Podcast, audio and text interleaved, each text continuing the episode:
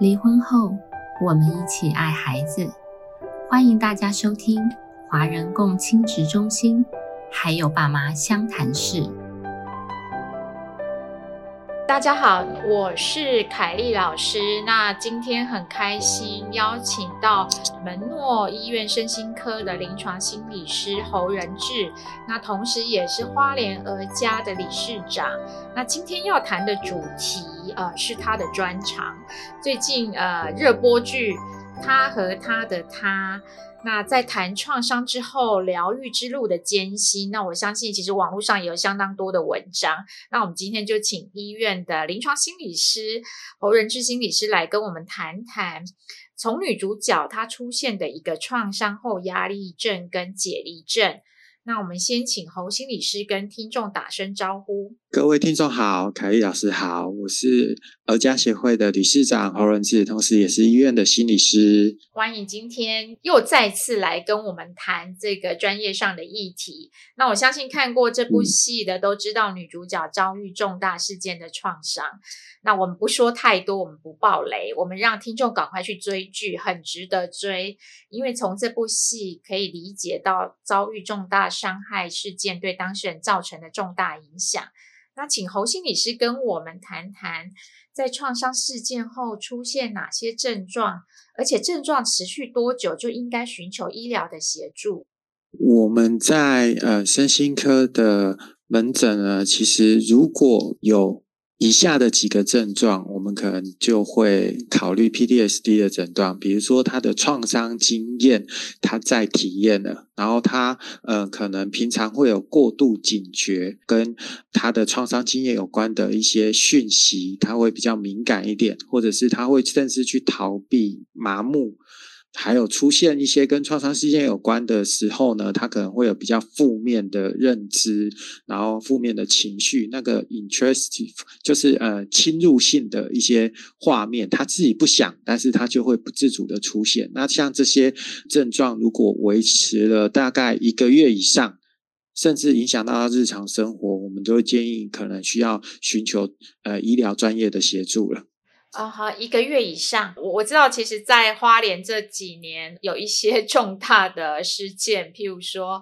普悠玛的事件啊，那当时或者是我们零二零六的地震，提供的服务好像心理的层面会比较在后面。那当事人其实，在事件之后，是不是？并不会马上出现这些您刚说的症状，因为可能急于很多事件上的处理，所以会跟 PTSD 的诊断有点像的，有一个叫做急性压力症。那急性压力症就像刚才凯丽老师说的，可能在花莲风灾啊，然后呃，我们有经历一个比较大的地震，零二零六，然后又有普悠玛一些火车的一些呃重大的事件，这些事件其实都都会涉及到呃可能生命的剥夺，然后可能呃呃人的突然。离世、失落这样子，那像这样子比较重大的事件的时候，其实人本来就会有一些急性压力的症状。那跟前面讲的，其实那些什么过度的警觉啊，会逃避啊，然后甚至呃会不断在想起这些事情，即使不愿意。但是他一般都可以在三个礼拜到一个月之内，至少一个月之内，可能透过亲友的支持啊，然后他本身的呃自我功能也还不错，修复慢慢去调试。那这时候我们就会说他是比较急性压力症候群，对，而不是创伤压力症候群，对。所以呃，这个是一个急性期的一个状态。那通常如果他自己的功能还不错，社会支持系统也够，或者有一些自助的方式，是自己可以度过这个重大事件对他的影响。所以您刚说，如果您提到的这些侵入性啊，或者逃避性，或者是一些警觉性的一些症状，那应该就持续一个月，就应该寻求医疗上的协助。因为再拖下去，可能会导致于有一些忧郁的症状，所以会说啊，随着时间啊，这个事件如果经历比较长，那应该会慢慢改善，不要拖，是吗？我们比较常在临床上看到，有可能会后来来就诊，其实会比较晚，是因为那个麻木、那个逃避，甚至慢慢的会使用一些，比如说酒精。哦，是哦，然后习惯使用一些物质，然后变成是一种物质依赖，甚至那个忧郁拖到后来就会有忧郁症，然后可能甚至影响到他日常生活的一些基本的功能，逐渐的从人群退缩，这个是我们会比较担心的。啊哈，是，所以如果今天听到这一集，那如果你的自己或者是你的亲朋好友，那经历了一重大事件。那出现了我们刚说的一些可能呃身心症状的反应，那应该建议就是寻求医疗的协助跟评估。我们接下来要谈就是在这部戏里面，女主角她出现了解离症。那一般民众所知道的解离，我觉得好像也很常用这个词说哦，她解离了，或者我们对解离这个可能的了解会比较表浅一点，可能会觉得当事人看起来就是恍神。然后失去一些现实感，所以我们今天就来跟我们谈谈，其实，在 DSM Five 里面的诊断准则手册中的两类解离症的部分，一个是解离性的身份障碍，一个是解离性的失忆症。那这个部分，我们再请侯心理师跟我们谈一下。我们通常讲解离的时候，会跟我们前面谈的创伤会有一些关系。不过，呃，比较特别的是，它有一个概念叫做不连续性。不连续性，什么东西不连续啊？多数刚才凯丽老师有想说，说我们一般人可能耍废的时候会恍神啊，会放空啊，会突然断片啊。尤其是可能，如果你真的有使用酒精，所以其实呃解离的话，它要排除掉，比如说像一些宗教文化的影响。比如说党机哦，那就不算啊，对，那就不算解离。那或者是说，呃，喝酒喝到断片，那也不算是解离性失忆症。那这边讲的解离性，其实某个部分是定期的会出现，不是因为宗教文化，也不是因为使用一些物质，而是定期会出现人格的解体、不真实的感觉。所以他以前叫多重性人人格。哎，这个大家多重人格，对对对对对对，多重人格。二十四个比例，就是之前好像一部戏也是这样子，它就是一个比较解离性。目前 DSM Five 叫解离性身份障碍。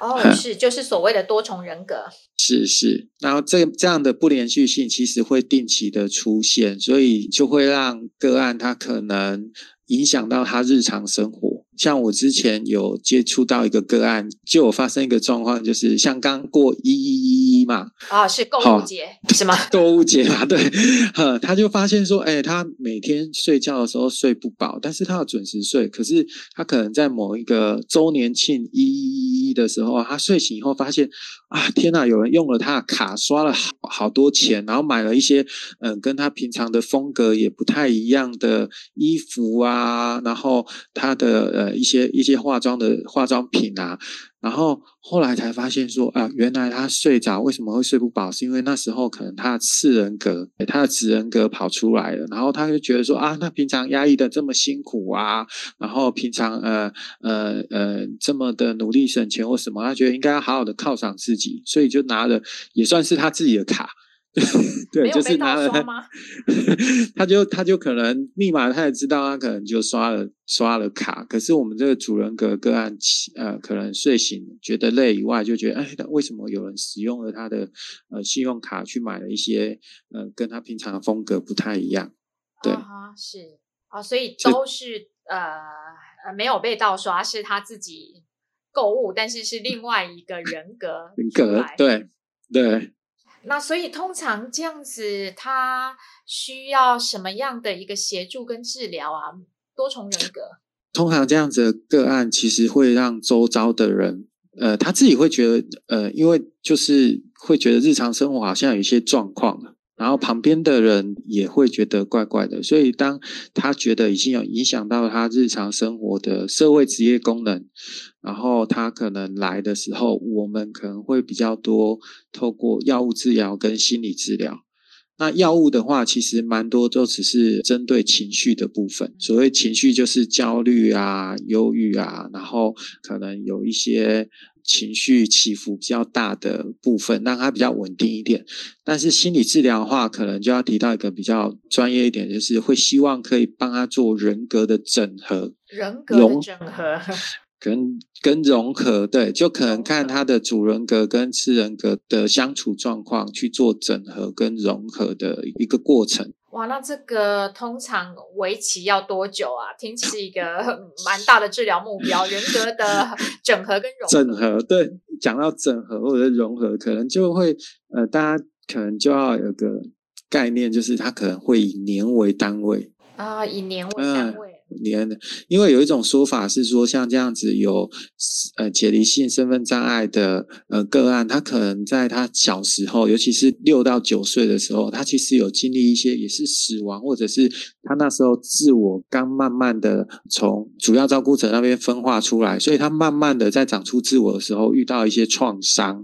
那这时候呃为了生存下来，他才演变成一个可能会有主人格跟次人格，所以那个次人格其实常常。都是为了保护保护主人格，对，有有很多功能啊，但是常常是为了应付主人格没办法适应，所以它长出了次人格。那如果要让它恢复的话，其实我们会希望比较透过整合或融合。那当然有一种概念就是，那还如果真的影响没有那么大，那也可以是功能的一个多样性，就他有不同的人格，但是尊重他人格的多样性。呃，意思是说大家彼此共存吗？对对，有点像是这种概念。只不过在做一些比较大的决策的时候，就要透过治疗师帮忙协助该开会啊，然后整理这样子。对。哦，哇，这听起来很不容易。所以你刚刚说以年为单位的一个治疗。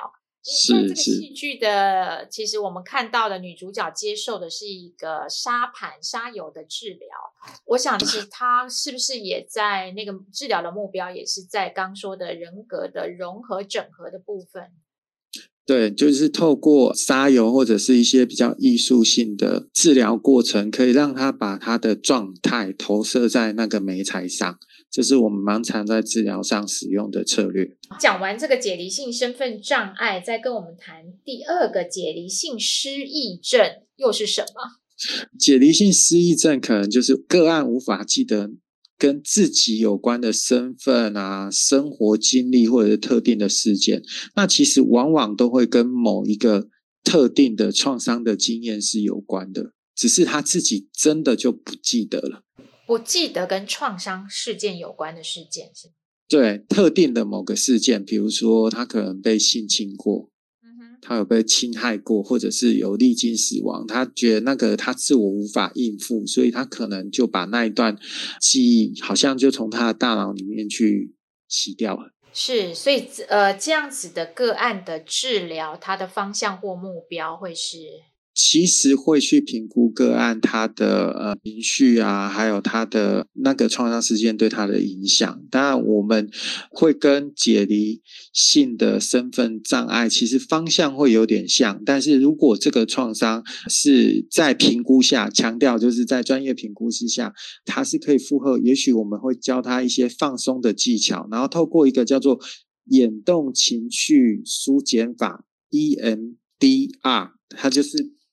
呃，用这个方法来让个案可以慢慢的、逐渐去承受这个事件是真实存在的。不过再次强调，他必须要透过专业的评估，才来决定要不要使用这个方法。啊，是呃，就是我也知道这个方法好像有一个实证的研究，它的确是还蛮有它的疗效的部分。是，所以也提醒我们要先经过评估跟专业上的一个协助。那今天很谢谢门诺医院的身心科侯仁志临床心理师，也是家的理事长来跟我们谈创伤压力症跟解离症。那虽然我们华人共亲职中心是以离异家庭的服务为主，我们接触很多的当事人，他可能也有这样的多重议题，所以今天这一集就是增加我们对于创伤压力的了解，那增加我们的敏感度。也许你身边有这样子的朋友，或者你接受你服务的当事人，你都可以转介寻求适当的治疗。另外，俄家今年也承办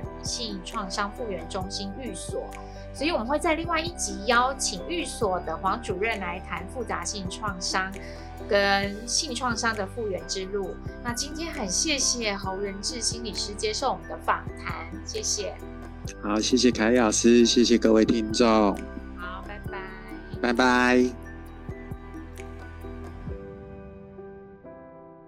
每周五晚上五点半上线更新，由花莲儿家协会制作播出。